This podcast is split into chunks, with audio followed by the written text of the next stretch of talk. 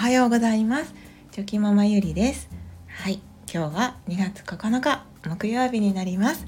皆さんいかがお過ごしでしょうか？はい。私はですねまあちょっと連日スタイフでも言ってるんですけどもあのなんかねなんとなくこう体が重だるい日が続いておりましてまああのいわゆる PMS 症候群っていうんですかね。はい、その症状で重だるい感じで、あのー、体も眠かったりするので、まあ、昨日もですね早く寝ようと思って、はい、寝たんですけどそしたらなんか次の日多分寝寝違えたんですかね 今度はなんか寝違えで体がなんかもう重いっていうか痛いような重いような不快なんですよね。なんかもう寝てるのになんだよそれはっていうなんか私の体頼むよっていう感じでですね。はい。もうって思いながら。まあでもねそういう時もあるかと思ってはい。今日もぼちぼちやっていこうと思います。はい。それでは 今日のテーマなんですけれども、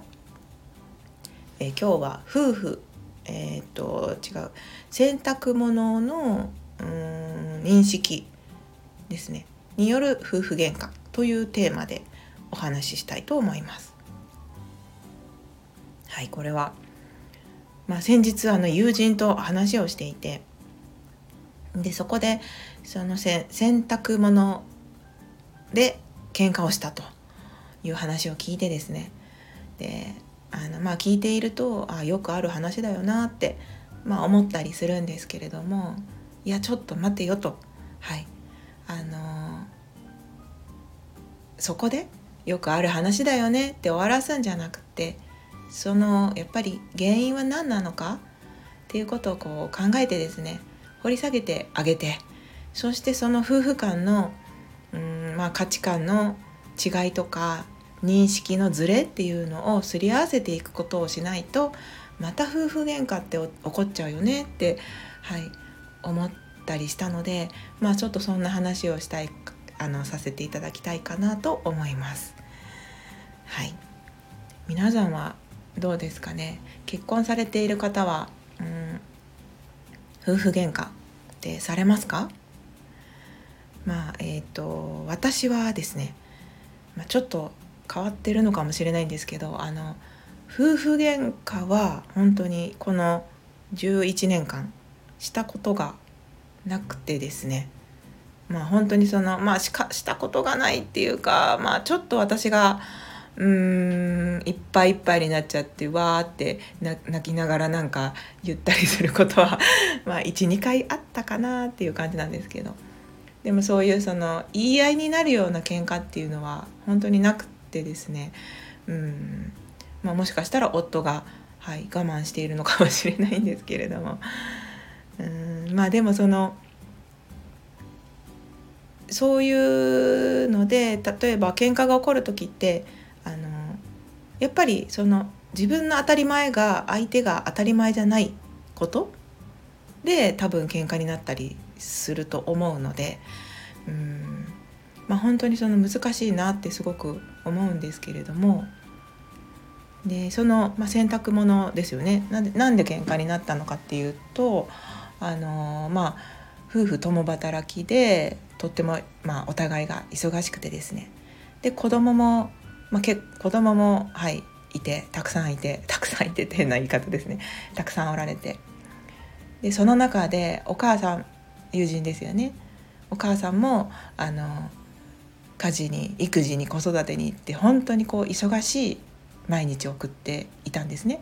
でさらには子どもの人数も多いしその分その食事とか洗濯とかの量も増えますよねまあ単純にはい。で一人一人が習い事をしているとなると全員が同じ習い事をしてたらいいんですけど全員バラバラの習い事をしてたとしたら、まあ、その送迎とかも忙しかったりしますよね。だから仕事から帰ってきてご飯作って習い事の送迎でってなんか本当にその毎日がバタバタ自分の時間もなくこう一生懸命頑張っている、まあ、友人なんですけれども。でまあご主人はご主人でねあのお仕事されていてはい。まあ忙しくねされてるわけです。なのでお互いが何て言うかこう本当に忙しくてうーんまあ大変ですよね。もう想像しただけでも大変だなってはい思います。本当に。で我が家は子供が2人ですけども2人の2人分の食事も先ほども言いましたが食事を用意するのと3人分4人分って用意するのとではやっぱり全然違ってくると思うんですね。もちろんその作る過程でねちょっと量が増えるだけやからそんなに変わんないよっていう方もいらっしゃるかもしれないんですけどでも単純に洗い物も増えるし、うん、やっぱり大変だと思うんですよね。でそのそういったまあ精神状態の中、はい、洗濯物です。洗濯物をまあその旦那さんが、はい、ご主人がやってくれてたみたいなんですけどでもそのご主人が干した状態っていうのがとにかくもう洗濯物が干せればいいやっていう感じでなんか細かく見てみるとこう腕まくりしてあった洗濯物をそのまま干してあるとかシワを伸ばさずに干すみたいな感じですよね。でそうするとこう分厚く重なってる部分っていうのはもちろん乾きが悪くなるわけです。でそういったことがあったので今まで洗濯物はあのご主人にこうしなくていいよってこう多分友人はこう洗濯物に関してすごくこう気になることがたくさんあったのででも喧嘩になるのも嫌だしだからその理由は伝えてなかったけど置いといてくれていいよって私がやるからねって言ってたみたいなんですけどけどその忙しい状態忙しい友人の状態を見てですね旦那さんがあの気を利かせて、まあ、やってくださったっていう感じですよね。はい、でもあの友人はやっぱりそこでされている洗濯物を見た時にまあ気になる部分がいっぱいあったわけですよね。シワが伸びてなかったりとか服がこうまくり上げたままでそのまま干さ干されてたりとか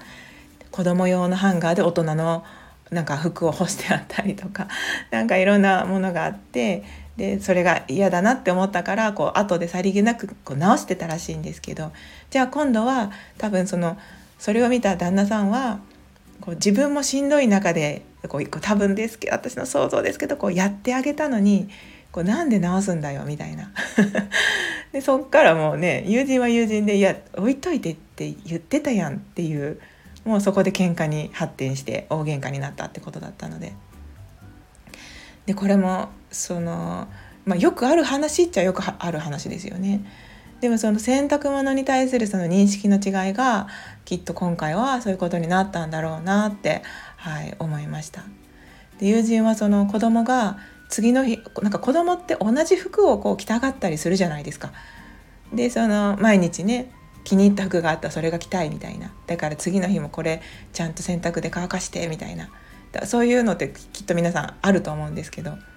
友人も同じでその子供がどうしてもその服が着たいって気に入ってた服があったみたいでじゃあ次の日の朝までに絶対に乾かさなきゃいけない？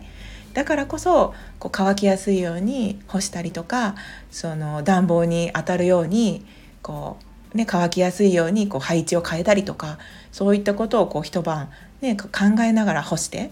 うん、だからそういうことをこうこまめにやってたんですけどそういった日々のことっていうのは旦那さんはあんまり見てなくてですね。多分はい。なのでそのそういう細かいとこまで気にしてたことを知らないからこう干したことに対して直されたこともすごい腹が立ったと思うんですけど。だからその認識の違いでやっぱり全然違うんだなって思いますしうんなんかその些細な喧嘩でもこう何がこう喧嘩のもとになってどこどこの部分にお互い引っかかったのかなっていうことをやっぱ掘り下げていかないとあのやっぱまた同じことで喧嘩しちゃうと思いますのでそういったその価値観とか認識のズレっていうのをやっぱりこうすり合わせる時間を持つことって大切なのかなって思いました。うん